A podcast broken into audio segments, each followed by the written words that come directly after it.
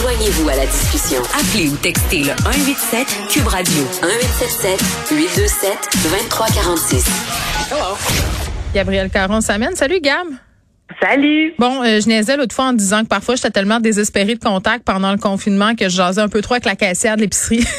je racontais ma vie. Euh, on se parle des, euh, des, des caisses à blabla, les blabla caisses. Les blabla caisses. Donc, c'est un concept qui existe déjà aux Pays-Bas et qui fait son entrée en France. Et ce sont des caisses dans les supermarchés, les magasins qui sont dédiés aux personnes isolées.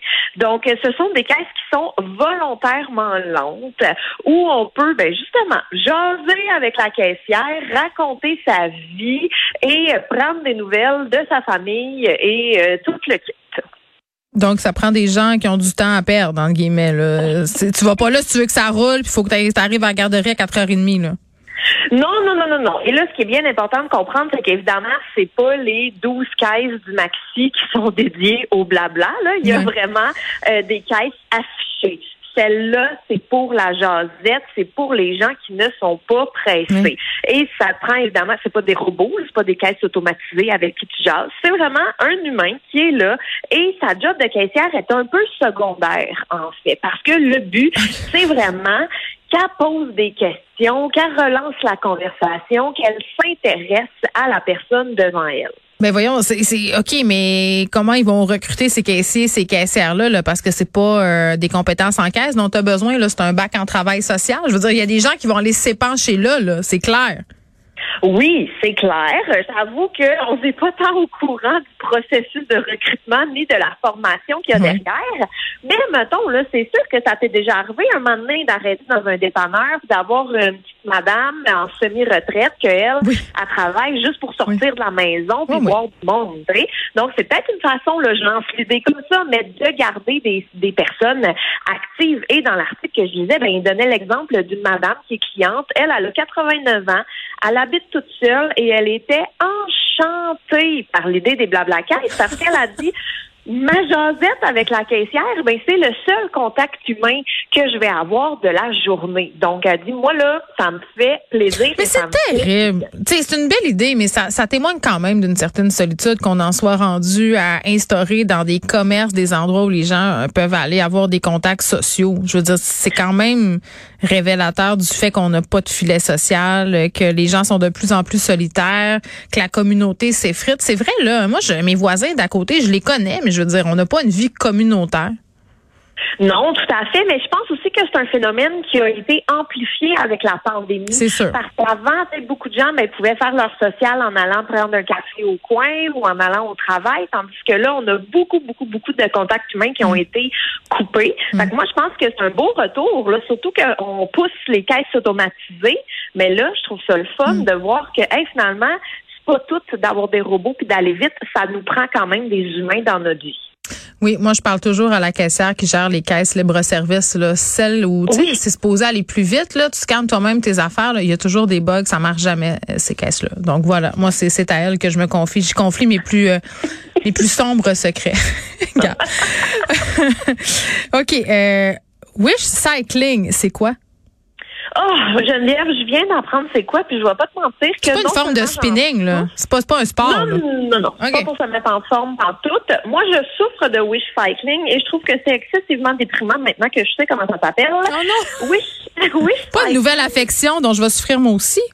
Ben, peut-être que tu vas te reconnaître dans ce que je dis. En fait, ce sont les gens qui mettent des choses au recyclage en se disant, J'espère que ça va se recycler. Et eh, mon Dieu Seigneur, tellement. Oui, mais c'est ça. C'est ça du wish cycling pour te donner un petit peu bonne conscience ou parce que tu sais pas trop, tu ah, je me sens mal de jeter ça, va le mettre au recyclage et whoop, whoop, whoop, en espérant que ça soit recyclé. Mais soyons bien honnêtes, ça risque fortement d'être mis aux poubelles. Attends, même le recyclage recyclable est mis aux poubelles des fois. On s'entend-tu? Ben, C'est ça. non, c'est ça. Fait c'est très, très, très euh, déprimant, le wish cycling. Et c'est comme un terme, ou du moins un, mot là, qui, a un peu fait son apparition en 2018. Ça, c'est à partir du moment où la Chine, qui, elle, achetait le recyclage de beaucoup de pays, a mis des lois plus serrées, puis a fait finalement, hey, vos cochonneries, on les prendra pas toutes, finalement. Et c'est comme un peu à partir de là où que, oups, on s'est ramassé avec, on peut plus domper notre recyclage à l'autre bout du monde. Il faut qu'on s'en occupe nous-mêmes. Mm. Et là, résultat, ben, les gens ont vu que le recyclage, c'est peut-être pas aussi fiable et ou respectueux de l'environnement que ce qu'on pouvait penser. Oui, ben, c'est parce que tu mets ça dans le bac, puis là, ça part, puis t'arrêtes d'y penser, puis tu te sens un, bon citoyen. Mais tu sais, c'est beaucoup plus que ça. Puis d'ailleurs, hier, je parlais avec Elsie euh, Lefebvre du fait qu'au niveau du BAP, on échoué lamentablement nos cibles de réduction de mm-hmm. déchets. Là, je veux dire, là, euh, on était supposé diminuer ça euh, drastiquement et, et ça va pas bien du tout. Là, on continue euh, plus que jamais à générer. Tu sais, si je regarde chez nous les sacs de déchets qui à chaque semaine sont sortis là, euh, puis je recycle là, c'était peurant. Ben moi, ça me déprime. Justement, j'ai lu le document en question là, du BAP. 724 kg de déchets c'est énorme, c'est énorme, c'est énorme, c'est énorme. Là. Hmm. puis on va pas du par personne, hein? C'est par personne. Oui, c'est ça, par personne par année. Donc, tu sais, on est très loin de l'objectif de 525. Déjà, 525, c'est énorme aussi. C'est vraiment euh, angoissant, je trouve. Et là, il y a une grosse campagne de sensibilisation pour contrer le wish cycling parce que non seulement c'est pas bon, mais ça a des effets aussi parce que ben, quand tu mets quelque chose de recyclage qui va pas nécessairement, ben ça peut contaminer euh, les autres matériaux qui sont dans le bac de recyclage. Ça fait que le, le processus de tri est plus long et plus coûteux. On a besoin plus de main-d'œuvre. Donc, tu sais, il y a beaucoup, euh, c'est un effet à chaîne. C'est le fun, euh, hein? On a vraiment l'impression qu'on peut faire une différence. C'est vraiment cool. Écoute, mais c'est ça. En même temps, faut, faut quand même préciser que c'est pas parce que tu rinces pas ton beurre de pinot que c'est à cause de toi qu'il y a le réchauffement climatique. Non, mais c'est à cause de toi que l'employé au centre de tri pogne une maladie pulmonaire, par contre. Ben oui, ça, ça par contre, c'est ça. Faudrait quand même être plus. En fait, je pense que ça devrait être obligatoire dans le cursus scolaire d'aller visiter un centre de tri. Oui, ben à un moment donné, j'ai chicané mon chum parce qu'il passait son recyclage au lave-vaisselle. Ah, ah.